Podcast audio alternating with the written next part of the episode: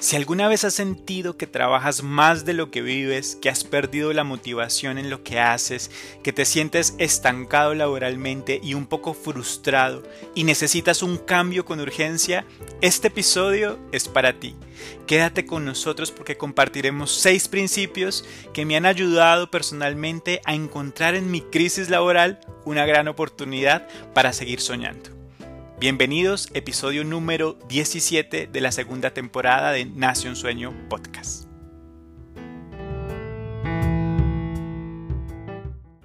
Hola a todos y todas, bienvenidos a este nuevo episodio de Nace un Sueño podcast, episodio número 17 de la segunda temporada.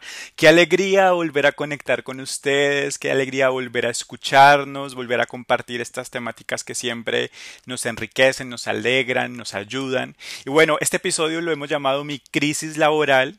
Es mi crisis laboral personal que quiero compartir con ustedes y está dedicado principalmente a aquellos que están hoy día en un trabajo, en un empleo, pero también aquellos que quizás no están trabajando porque se están preparando para eso, quizás eres muy joven, estás en el colegio, la universidad o has hecho una pausa en tu vida laboral por algún motivo.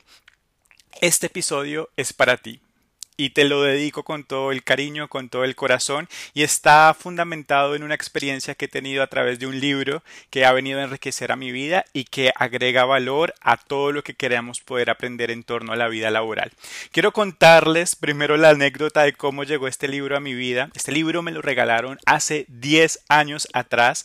Yo estaba en la universidad haciendo una auxiliatura universitaria, que en términos generales es como mi primer empleo formal en el que tenía que cumplir un horario, en el que tenía unas responsabilidades, en el que hacía parte de un equipo administrativo y ha sido la experiencia más linda que yo he podido tener al iniciar una carrera profesional y entrar como tal a la vida laboral. Recuerdo que entré muy jovencito a esta auxiliatura universitaria, recibí mi primer sueldo, trabajaba por eso, aprendí muchísimas cosas en este este primer trabajo. Y al terminar esta etapa de la universidad, este trabajo en la universidad, una persona me regaló un libro, un libro que me dijo, toma Sebas, te lo regalo para que lo leas, porque pues tiene que ver con, con la vida laboral, con la preparación a las entrevistas de trabajo, para que tú puedas un poco tener mayor referencias. Y yo lo recibí en ese momento, lo leí eh, y lo guardé honestamente lo guardé, eh, no lo leí en ese tiempo. Y el libro duró en mi biblioteca mucho tiempo, luego yo me mudé de ciudad, el libro cambió de ciudad, luego yo me mudé de país y el libro se quedó en Colombia durante mucho tiempo, un amigo me lo guardó durante mucho tiempo. Y en las últimas vacaciones pude ir a la casa de mi amigo, él me mostró todo lo que tenía mío que me había guardado y dentro de esas pertenencias estaba este libro que se llama 48 días para amar tu trabajo escrito por Dan Miller. Y me llamó la atención ya en esta etapa donde ya estoy trabajando donde ya tengo una vida laboral activa y me lo traje me lo traje para Chile. Y lo tuve aquí también durante un tiempo. Y hasta hace un mes y medio atrás más o menos lo saqué de la biblioteca. Y lo empecé a leer y la verdad es que impresionantemente la conexión que hubo con este libro fue como cuando te llega a ti lo que necesitas en el momento correcto. Así que la primera anécdota que quiero compartir es invitarte a que tú puedas revisar quizás algún libro que te hayan regalado, algún documento que te hayan referido, algún podcast que te hayan sugerido y que por algún momento o situación no hayas, no, no haya sido de tu interés, puede que a la vuelta de unos años puedas conectar con ellos y sea lo que puedas estar necesitando. A veces lo que necesitamos oír, escuchar, entender está más cerca de lo que llegamos a creer. Y bueno, parto contándoles esta anécdota porque este libro, como les decía, llegó en el momento en el que yo laboralmente más lo necesitaba. Yo amo el trabajo en el que estoy, agradezco la oportunidad de haber llegado como migrante a un país eh, desconocido, con prácticas laborales diferentes y que hayan apostado a creer en mí y en mi trabajo y amo la organización en la que estoy, pero también soy de carne, hueso y muy honesto con todos ustedes y quizás como muchos de ustedes también he vivido momentos de antibajos, ¿no? He vivido momentos en donde quizás también a causa de toda esta situación del COVID, de las cuarentenas, de los inevitables cambios que hemos tenido que transitar en las diferentes organizaciones, llegué a un estado en donde me llegué a sentir súper estancado, como que tenía un techo donde ya no podía hacer más, donde ya sentía que había perdido el enfoque de lo que estaba haciendo, donde ya no era una motivación poder trabajar. No sé si les pasa a algunos de ustedes, pero hay trabajos en donde estamos por mucho tiempo, le metemos toda la ficha, todo el cariño, somos súper responsables, hacemos lo que hay que hacer, pero eso ya no es suficiente como que en tu corazón y en tu mente lo haces porque lo debes hacer, porque hace parte de tu contrato laboral, pero ya no es algo que a ti te apasione o que agregue valor a tu vida.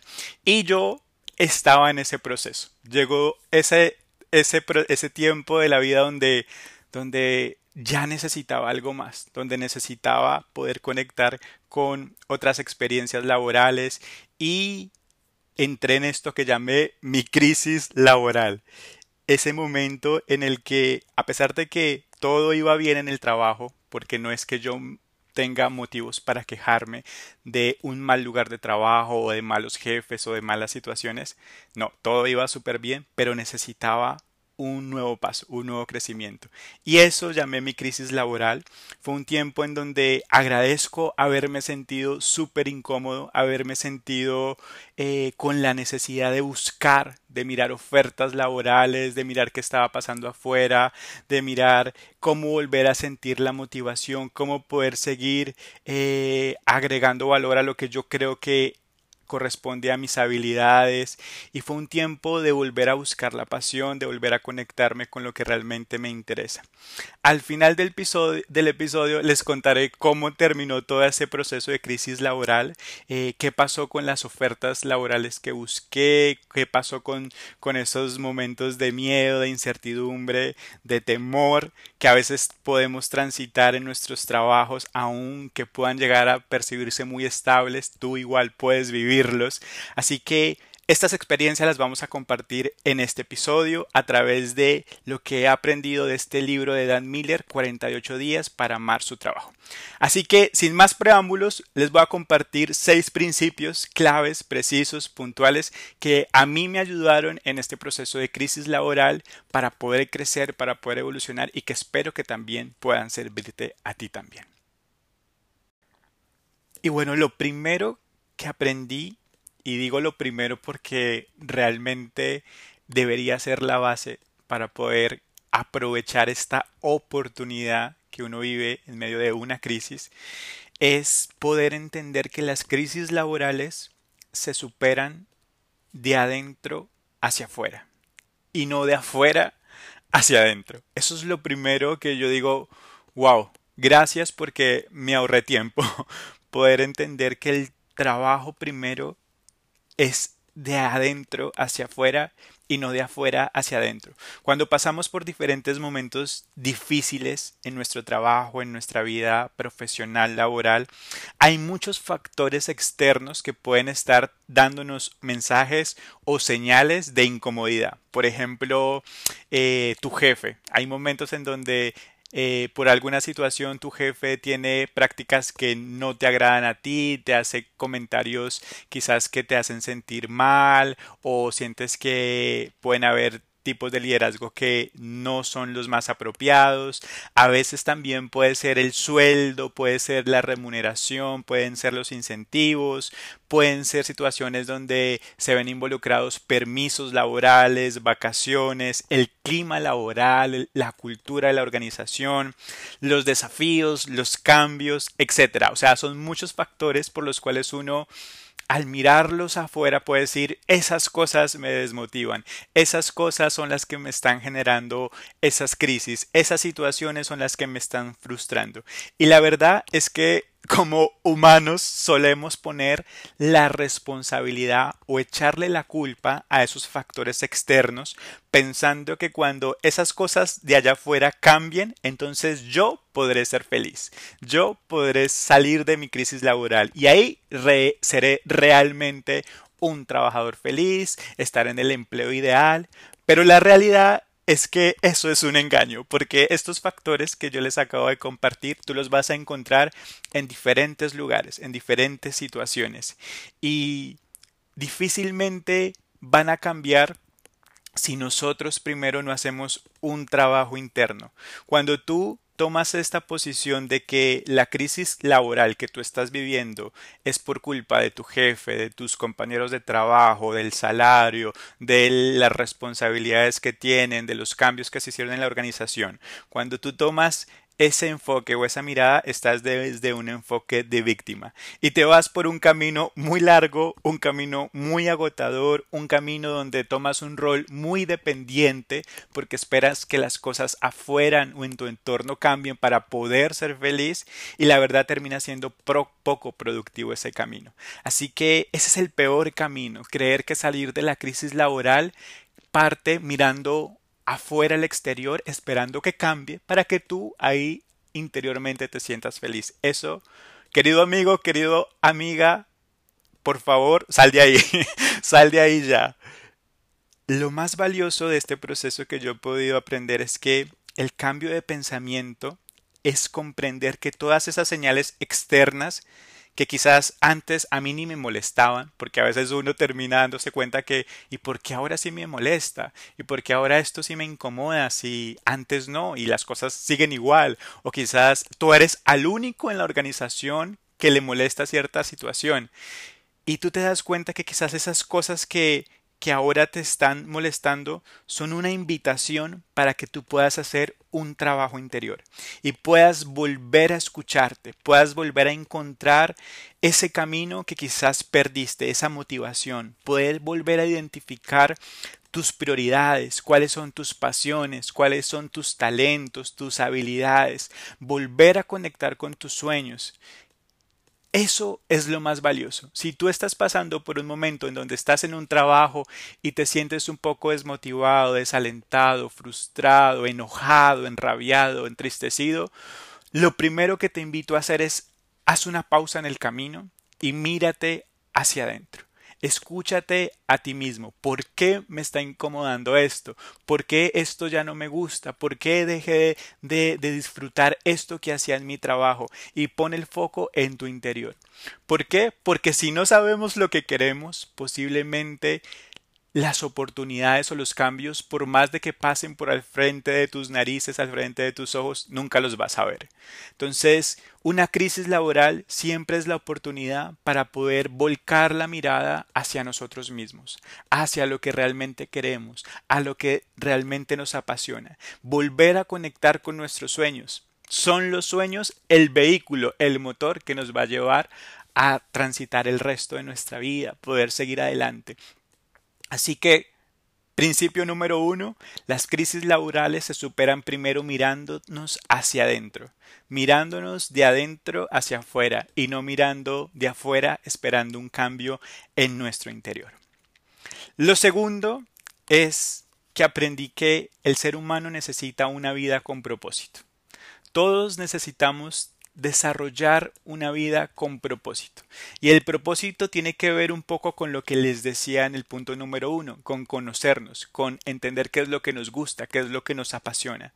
Porque una vida con propósito es una vida que se inspira por algo mucho más grande que solo el hecho de trabajar, que solo el hecho de tener dinero, que solo el hecho de tener un salario, una vida con propósito va mucho más allá de tener una posición en una organización o tener un cargo determinado. Generalmente el propósito tiene que ver con que lo que hacemos impacte la vida de otros, que lo que hacemos pueda servir a otros, contribuir a otros. Qué aburrido sería la vida si trabajáramos para nosotros mismos. Yo creo que los mejores momentos laborales que podamos llegar nosotros a tener son esos momentos en donde tú, a veces sin reconocimiento de otros, puedes sentir que lo que hiciste sirvió. Puedes sentir que lo que hiciste hizo alegrar a un cliente, hizo sacar un producto de calidad, hizo dar una clase eh, que alegró la vida de otros. Creo que ese es el propósito que a veces uno pierde en el camino, el, desenfoque, ¿no? Y tener una vida con propósito debería ser nuestro enfoque siempre. Y, y, entender que ese propósito está relacionado con servir a otros, con, con hacer la vida de otros mucho más fácil agregando valor desde lo que nosotros somos competentes y podemos hacer a través de nuestros dones y nuestros talentos. Un trabajo que solo proporciona estabilidad financiera no alcanza para que nos sintamos realmente realizados. Y a veces solo el tiempo nos enseña eso. Cuando somos muy jóvenes, creemos que lo más importante del trabajo o el éxito de tener una vida laboral es es que tú tengas un buen sueldo, es que tú tengas una estabilidad financiera, que ojalá tú tengas un crecimiento en la organización donde puedas ocupar cargos estratégicos o de renombre. Pero la vida nos enseña que a veces eso no es suficiente, que a veces eso no es suficiente cuando a cambio de eso tienes que sacrificar tus propósitos, tus pasiones, tus metas, tus sueños, lo que realmente te mueve. Así que punto número dos, te quiero invitar a que puedas, en medio de una crisis laboral, también conectar con el propósito, conectar con eso que te lleva a ti a pensar ¿Por qué yo hago mi trabajo? ¿Cuál es el sentido de mi trabajo cuando contesto una llamada, cuando envío un correo, cuando hago una facturación, cuando elaboro este producto, cuando brindo este servicio? Lo que quiera que tú hagas, no olvides que detrás de ese trabajo hay un propósito más grande que tiene que conectar contigo, con tu vocación, con lo que a ti te apasiona y que te hace sentir satisfecho al final de tu jornada laboral. Lo tercero es poder comprender que cada área de tu vida debe incorporar éxitos en diferentes dosis. Suele ocurrir que llegamos a pensar que la vida misma es una interminable carrera laboral, donde tú eres niño joven y te preparan para entrar al mundo laboral y sales del mundo laboral cuando ya mueres. Y como dedicamos gran parte de nuestro día al trabajo, pues le metemos como toda la ficha, toda la energía solo a nuestra área laboral, solo a nuestro empleo. Y es un gran error, es un gran error. Este principio número tres es poder identificar cuáles son las diferentes áreas de tu vida, tu vida familiar, tu vida sentimental, tu salud, tu bienestar, tu vida intelectual, tu vida espiritual, las relaciones que tú tienes con tus familiares, con tus amigos, tu propia autoestima. Suele pasar que cuando ponemos todos los huevos en una sola canasta y la canasta se cae, se quiebra todo, se daña todo, sentimos que perdemos todo. Muchas veces podemos cometer ese mismo error. Dedicamos toda nuestra energía, todo nuestro esfuerzo, todo nuestro tiempo, nuestros recursos solamente a nuestra área laboral, a nuestro trabajo, porque estamos un poco desenfocados y creemos que solo el dinero o la estabilidad financiera es lo que nos hace felices.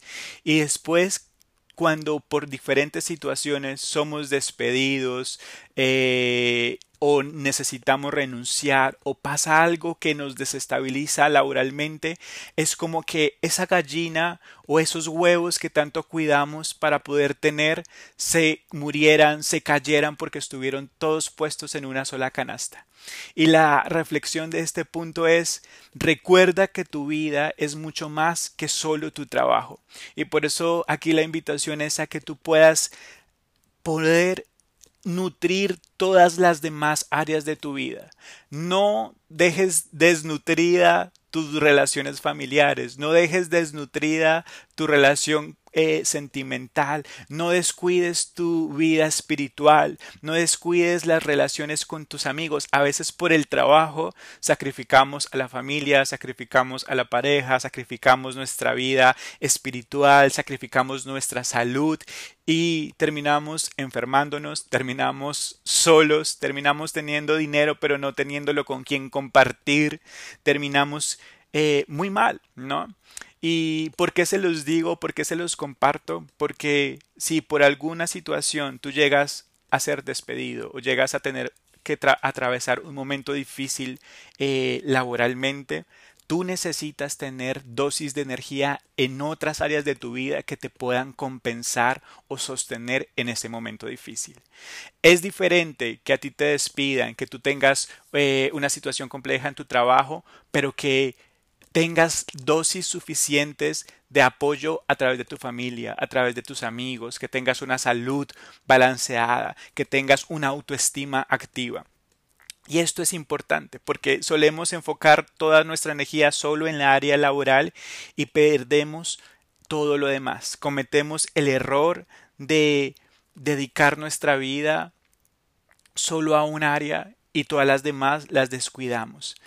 Y yo te quiero invitar a eso, a que podamos volver a recordar que hay mucho más que solo una jornada laboral. Una práctica que yo he estado intentando hacer en este tiempo ha sido eh, dedicarme tiempo a mi vida antes y después de mi trabajo. Entonces, por ejemplo, yo tengo un horario de 9 a 6 de la tarde y lo que yo me propuse hacer es no despertarme a las 8 para bañarme, desayunarme y sentarme a trabajar y luego salir del trabajo tarde para llegar a mi casa, comer y acostarme. No, no, esa práctica, si tú estás ahí, por favor, haz algo para que en este nuevo año sea diferente.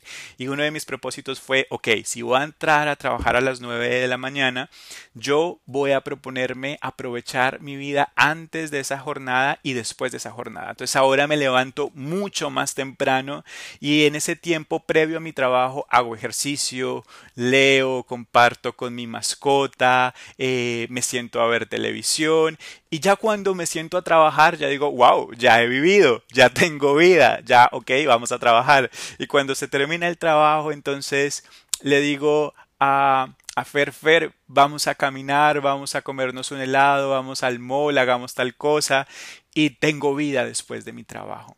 Nutro las demás áreas de mi vida para que todas estén con la misma energía para poderse apoyar unas con otras y no solo enfoco mi vida a mi vida laboral. Así que ese es el principio número tres. Principio número cuatro, aprende a levantarte una y otra vez. Aprende a levantarte una y otra vez. Y esto es una reflexión eh, que va de la mano de, los momentos difíciles, de, de cuántas veces nos toca insistir, tocar la puerta laboral en uno y en otra empresa o en la misma empresa tener que seguir adelante, vamos, que se puede, eh, permanecer, ser fieles en medio de un contexto difícil. Y me, me gusta entenderlo así porque así como cuando somos niños, el jardín, el colegio, la universidad preparan nuestro carácter para la adolescencia, esos momentos de sube y baja que vivimos, eh, en la vida adulta, el trabajo es la mayor escuela.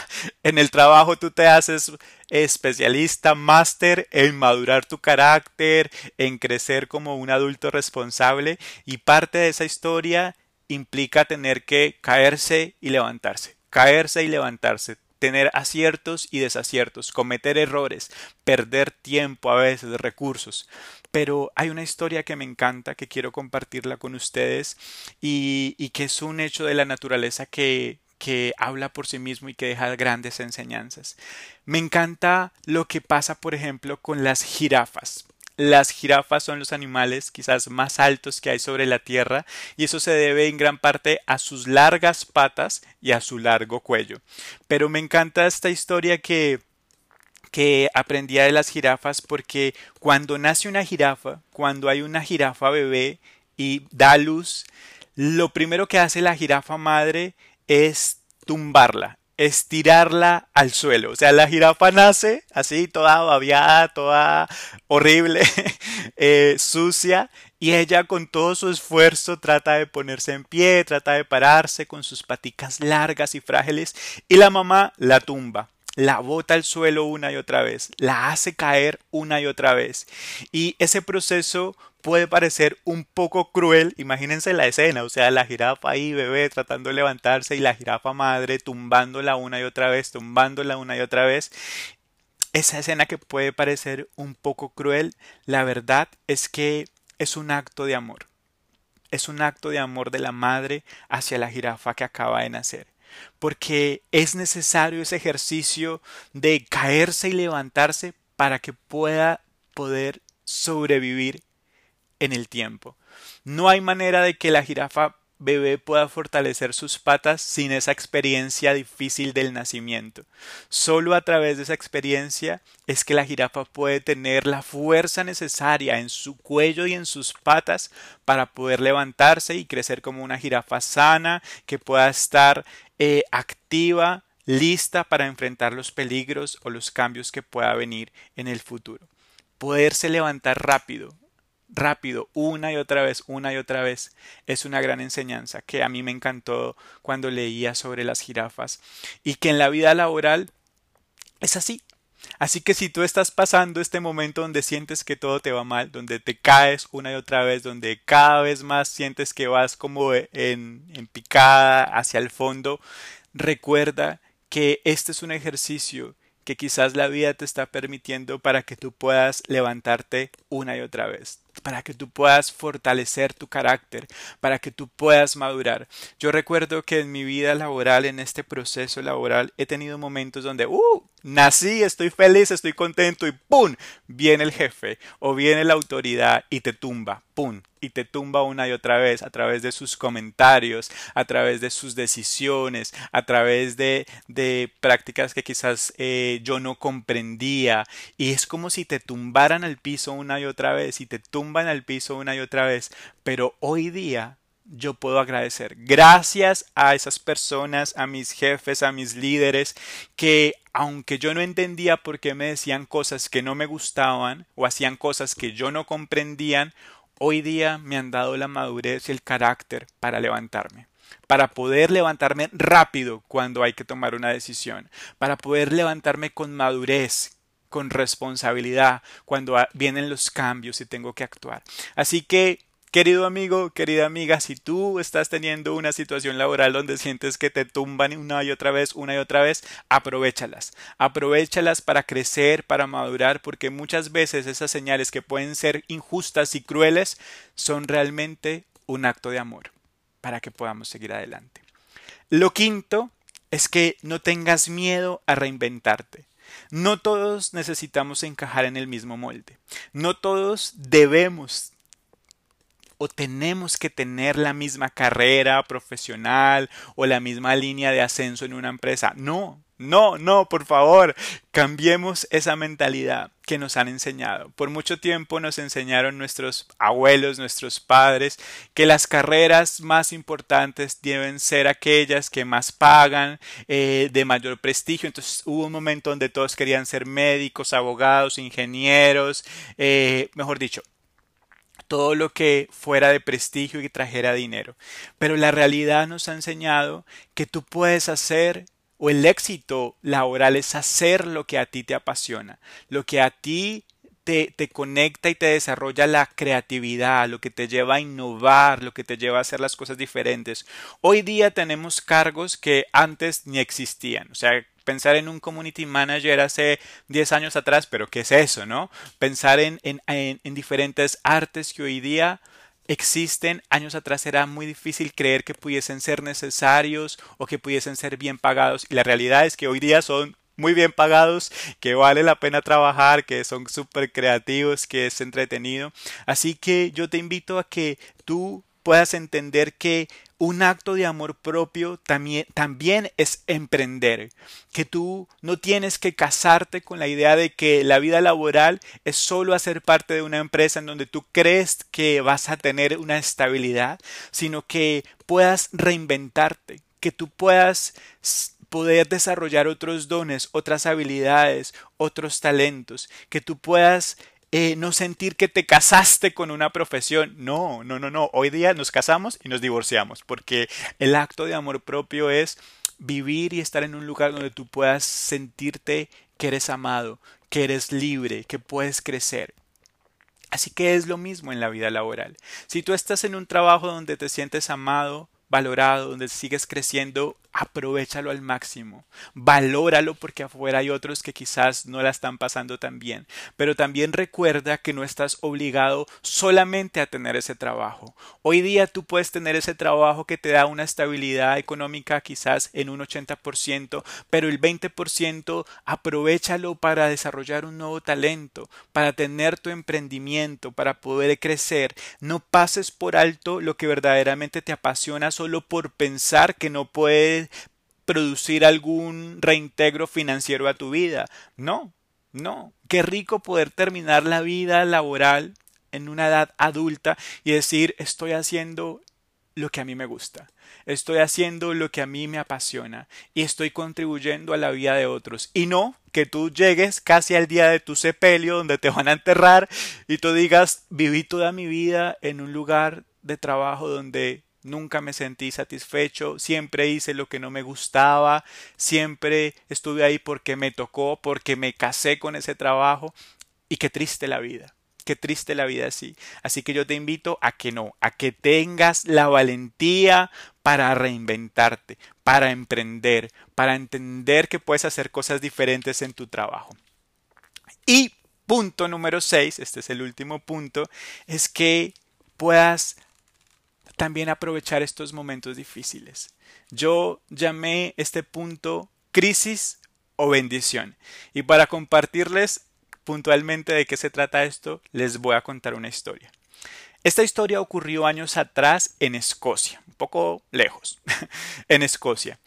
A un grupo familiar, era la familia Clark, que tenía un sueño. Era un sueño grande porque era una familia grande, era el esposo, la madre y sus hijos de diferentes edades. Ellos vivían en Escocia, pero el sueño de ellos era poder conocer los Estados Unidos. O sea, tú te imaginas Escocia y yo me imagino, no sé, la serie Outlander, así unos paisajes maravillosos, tranquilo, todo paz y amor, naturaleza, mejor dicho. Pero ellos tenían un sueño donde creían que la prosperidad estaba en los Estados Unidos, donde todos se visten de saco y corbata, tienen el, maletín de ejecutivo, donde hay grandes empresas con edificios altos, y ese era el sueño de la familia, irse para Estados Unidos, el lugar de las oportunidades, donde todos prosperan y todos son ricos. Y la familia trabajó por mucho tiempo para poder tener este viaje, ahorró, trabajó años, preparó a sus hijos, y finalmente pudieron conseguir el dinero compraron sus pasaportes, compraron los tiquetes para poder embarcar en un novedoso transatlántico que los iba a llevar a Estados Unidos. Y estaban todos súper entusiasmados. Era la expectativa de comenzar una nueva vida en un lugar donde se hablaba de prosperidad, de éxito, de oportunidades. Sin embargo, cuando ya estaban listos, estaba todo preparado para que siete días, en siete días eh, adelante pudieran viajar, ocurrió que siete días antes al hijo menor de la familia lo mordiera un perro. Y lo mordió un perro a tal nivel que, lo, que el, el doctor que lo atendió, bueno, suturó su herida, lo limpió y todo, pero le dijo a la familia, ustedes deben quedarse en este lugar, no pueden moverse durante 14 días y los puso en cuarentena. Y en el letrero de la puerta de la casa de la familia puso un letrero amarillo, un letrero que decía que por 14 días se tenía como prevención una cuarentena por posible caso de rabia de este perro callejero que había mordido al hijo menor de este grupo familiar. ¿Y qué pueden imaginar que ocurrió siete días antes de viajar? No sé si les ha pasado, a mí me pasó un día antes de mi viaje soñado, que todas las fronteras fueran cerradas y no pudiera viajar. Bueno, esta historia se replica en muchas etapas de la vida. A esta familia le pasó. Le pasó que siete días antes lo mordió al niño el perro. El médico dijo ustedes se quedan en cuarentena 14 días por posible caso de rabia y vino a la familia una sensación de decepción, de rabia, de no entender, de lágrimas, toda la vida ahorrando para poder irnos a ese lugar de prosperidad, para volver a comenzar. Y siete días justo antes muerden a mi hijo, decía el papá, y nos toca perder la plata de los pasaportes, de los tiquetes y quedarnos aquí en Escocia.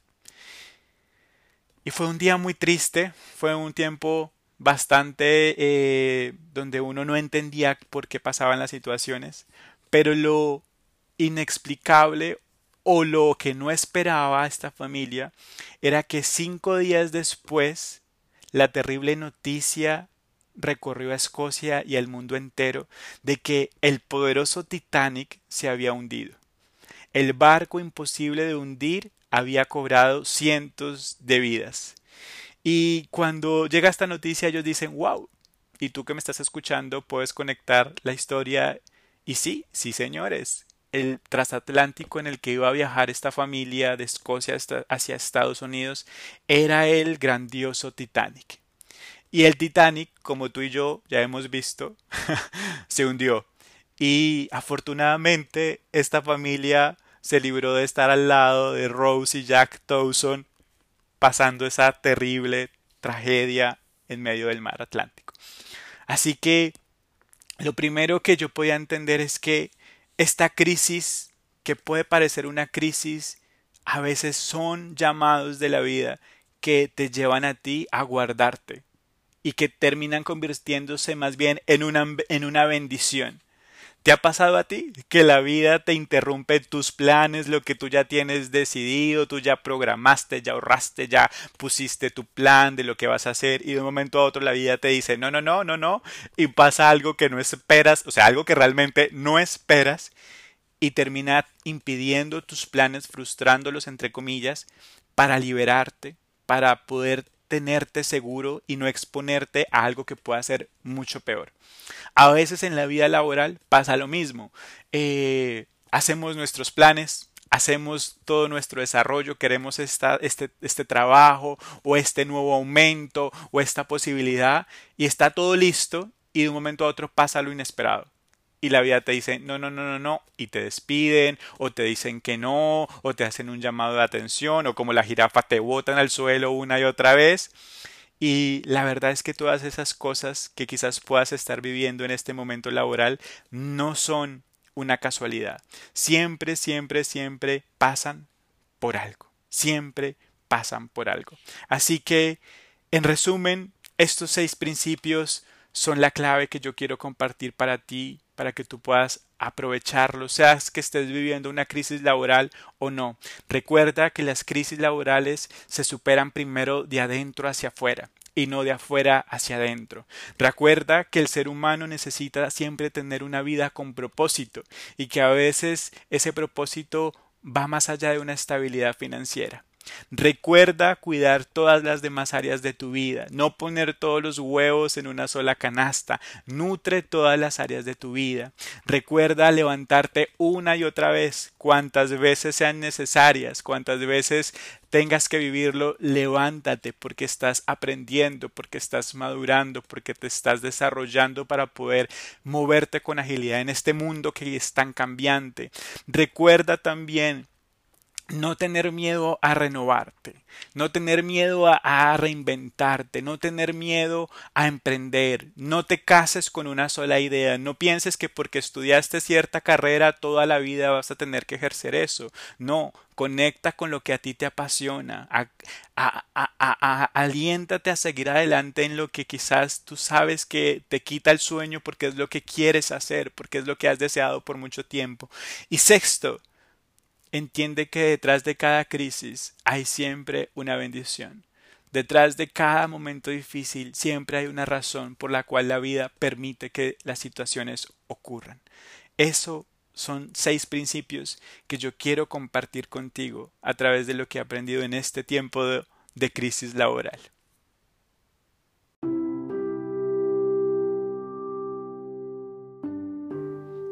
Y bueno, como les compartí al principio, eh, les quiero contar cómo terminó mi crisis laboral, porque sí, ya he superado la etapa, he cruzado al otro lado del río, estoy en un nuevo nivel de, mentalidad, de emociones, de propósito, de enfoque, pero esto duró su proyecto, esto duró su tiempo, esto tomó sus lágrimas y terminó de la manera que yo hoy puedo agradecer porque más allá del resultado como tal fue el crecimiento personal, fue la madurez, cosas que tú no aprendes en el colegio, en la universidad, que tú no aprendes en el trabajo, sino que aprendes madurando, creciendo, escuchándote. Este tiempo de incomodidad que les decía al inicio, eh, de frustración, de tristeza, de dudas, de muchos miedos, en donde pude ser sensible a estos seis principios que les compartí en este episodio, me permitieron varias cosas. Me permitieron poder volver a conectarme con mi vocación, volver a escucharme a mí mismo, ver a Sebastián Felipe y decir qué es lo que quieres, qué es lo que te apasiona, estás haciendo las cosas por temor o por amor. Esa es una pregunta importante. Estás haciendo las cosas porque te tocan y entonces si no las haces te da temor perder el ingreso, perder la posición, perder la reputación o estás haciendo las cosas por amor, porque quieres servir, porque quieres agregar valor, porque quieres crecer. Eh, me sirvió mucho también para guardar mi corazón guardar mi corazón de la queja, de la murmuración, del chisme, cuando las cosas no van bien en el trabajo, una actitud inmadura, humanamente natural, pero inmadura es empezar a, con el chisme, es empezar con la murmuración, es empezar por la queja, es empezar a hablar mal con otros de tu trabajo, de tu jefe, de tus amigos, es empezar a dudar, a desconfiar. Y yo decidí guardar mi corazón de esas cosas. Yo decidí decir, ok, esto me está pasando, esto estoy sintiendo, es, tengo esta incomodidad, pero en ningún momento yo publiqué una historia de mi trabajo es el peor, o, que estoy aburrido, o que estoy, eh, o que esto es injusto, o que, mejor dicho, creo que todo ese proceso yo lo guardé y lo puse en el lugar que correspondía, conmigo mismo aclarando mis dudas, alineando mis criterios y cuando tuve la oportunidad me senté a hablar con las personas realmente involucradas. ¿Quiénes eran mis jefes? Tuve la oportunidad de sentarme a hablar con una persona que quiero mucho, que es mi jefe directo, luego con el gerente de la sede, hablamos, conversamos con las personas que están relacionadas con, mi vida laboral en, la organización en la que estoy y, hacerlo maduramente. Eso me permitió no actuar por emoción, no actuar por afán, no actuar por impulso, sino tener la tranquilidad. Pero todo eso lo pude hacer solamente cuando me escuché a mí mismo, porque a veces uno pelea y grita, no, pero yo quiero este cambio, pero yo necesito tal cosa, pero yo quiero que pase, que esto deje de suceder, tal y o sea, uno arma la pataleta. Y cuando te preguntan o te haces tú la pregunta, ok, pero dime realmente qué quieres. A veces uno no sabe ni lo que quiere. A veces uno dice, eh, no sé, uno piensa, no sé, un aumento, otro cargo, o que saquen a esta persona, o que me... ¿Y realmente eso es lo que quieres? ¿Realmente eso es lo que te va a hacer feliz? Y uno termina dándose cuenta que no.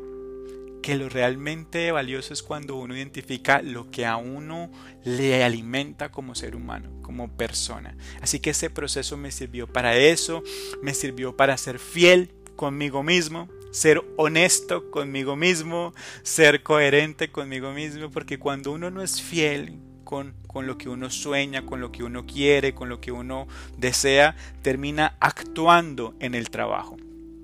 Y no hay nada más desgastante que actuar en tu trabajo. O sea, que tú llegues a tu trabajo y en el trabajo seas una cosa porque te toca ser así, acartonado, o cumplir cierta rol o protagonismo o personaje y luego salir de tu trabajo y ser otra persona. Es súper desgastante.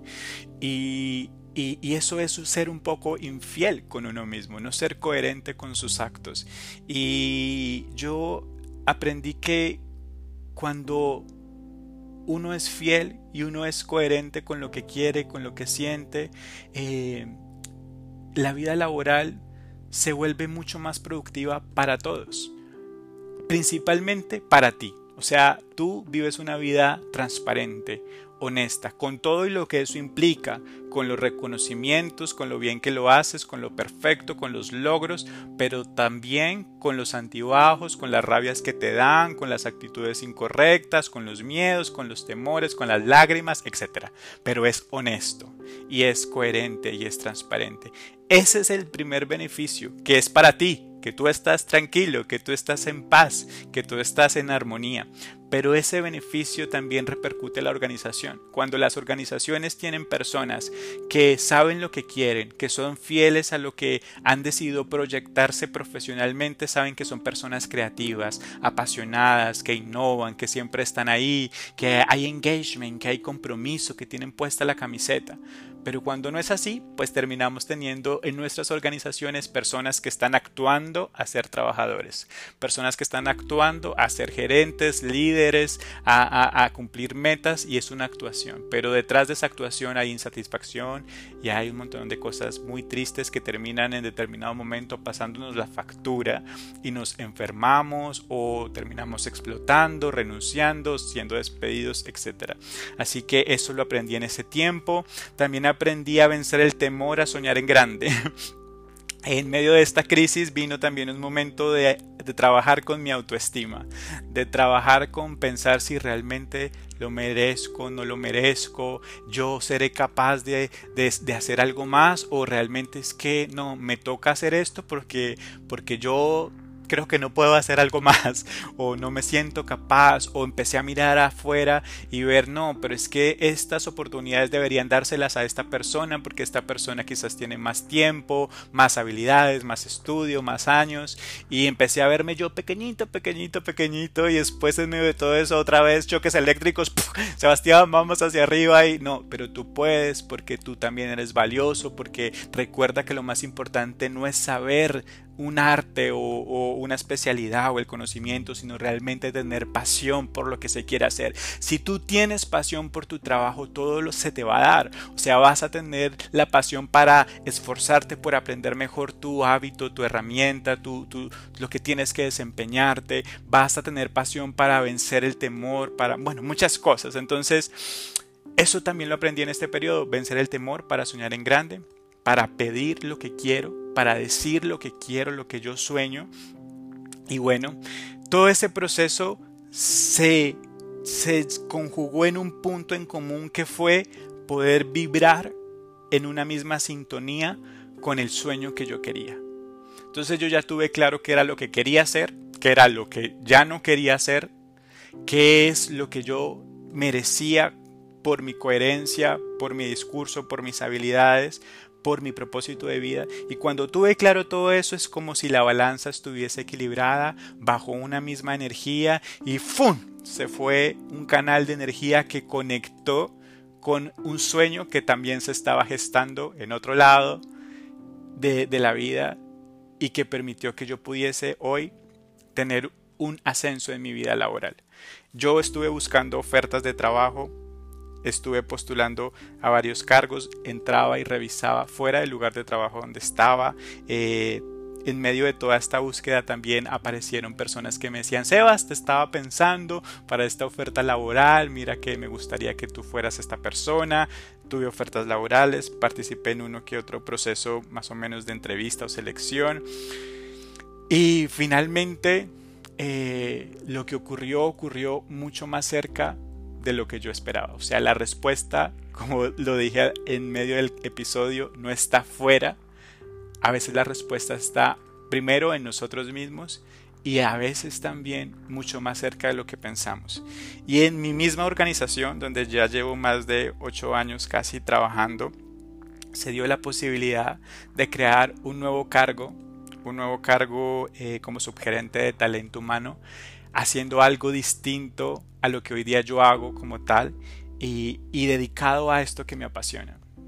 Y yo lo agradezco porque cuando yo soñaba en esto, yo pensaba muchos limitantes. Yo decía, soy muy joven, eh, eh, ese cargo ni siquiera existe, eh, yo estoy un poco retirado de la casa matriz de la empresa donde trabajo y había muchos limitantes que yo decía, no, no se puede. Pero solo cuando pude, en medio de esta crisis, conectar con todo este proceso interno, pude canalizar mi energía para que estuviese en la misma sintonía en la que estaba mi sueño por llegar a mi vida. Y cuando vino el ofrecimiento de esta oportunidad laboral, yo dije, esto es, esta es la respuesta. A veces, antes de que llegue el correcto, llegan los incorrectos. Eso aplica para la vida amorosa también, queridos amigos. Antes de que llegue el correcto, llegan los incorrectos. Y cuando tú ves al correcto, tú dices, wow, este es, no tengo duda. Y quizás en el trabajo pasa lo mismo.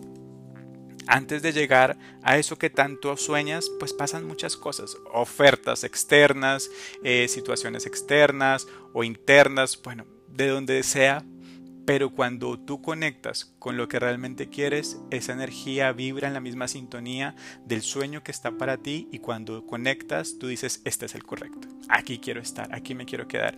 Y bueno, para no alargar la historia, eh, estoy asumiendo un nuevo desafío laboral, estoy sin techo, estoy viendo el universo con miles de cosas por hacer, sin duda alguna habrá mucho trabajo, pero con la experiencia de esto que les acabo de compartir. Y por eso amigos, amigas, queridos pod escuchas, quiero invitarte a que tú seas uno de esos soñadores que sueñan de día. Soñadores hay muchos, pero no todos los seres humanos sueñan de la misma manera. Algunos somos soñadores nocturnos que se fabrican sueños cuando tenemos cuando estamos en la cama, en nuestra mente, esos sueños que tiene nuestro cerebro y despertamos y no eran más que una ilusión o un deseo como tal. Pero yo quiero invitarte a que tú seas un soñador de los que sueñan de días, que seas una persona peligrosa en el buen sentido de la palabra, una persona peligrosa, ¿por qué? Porque cumple sus sueños, porque en medio del día y de la realidad tiene los ojos bien abiertos para seguir adelante. Y que pase lo que pase, siguen soñando día a día y se levantan una y otra vez como la jirafa, una y otra vez se levantan y siguen y siguen adelante y siguen conquistando. Recuerda Recuerda que la seguridad laboral no está en una empresa. Una empresa nunca te va a poder asegurar o dar estabilidad laboral. Eso no te lo puede asegurar. El COVID nos enseñó eso. Nadie te puede asegurar estabilidad laboral. La única seguridad que tú puedes tener proviene de conocerte a ti mismo. Proviene de escucharte a ti mismo. Esa es la brújula que nos ayuda a navegar por este mundo laboral que es tan cambiante, que cambia y una y otra vez. Así que yo quiero invitarte a eso. Si tú estás viviendo una crisis laboral, atesora estos principios. Si no la estás viviendo, atesora tu trabajo, aplica estos principios a tu trabajo, aporta valor en lo que estás haciendo y sé feliz. No dejes de soñar, no dejes de disfrutar el proceso, no dejes de disfrutar el viaje. Recuerda que el éxito no es ese cargo alto. Recuerda que el éxito no es la cúspide de la montaña, sino que recuerda que el éxito es el viaje. El éxito es el logro del día a día, tal cual como se presenta el día. El éxito es poder disfrutar eso, es poder disfrutar cada cosa que haces, por pequeña que sea, las cosas que la gente ve como las cosas que la gente no ve que tú haces en tu trabajo. Disfrútalas, atesóralas, porque al final del día, cuando ya se acabe esta historia laboral, lo que queda es lo que sembraste en el corazón de las personas. Lo que queda es como te recordaron a ti, lo que pudiste hacer para impactar las vidas de otros, lo que pudiste hacer para que las organizaciones en las que tú trabajas pudiesen contribuir a una mejor sociedad, al crecimiento de un país. Eso es lo que queda. Así que sé tú un soñador peligroso de aquellos que sueñan despiertos, de aquellos que en medio de la crisis laboral surfean las olas del cambio y conquistan el éxito, el éxito personal. Un abrazo grande, que tengan todos un excelente 2022 y un año laboral lleno de paz, de amor, de crecimiento. Cuídense mucho. Chao, chao.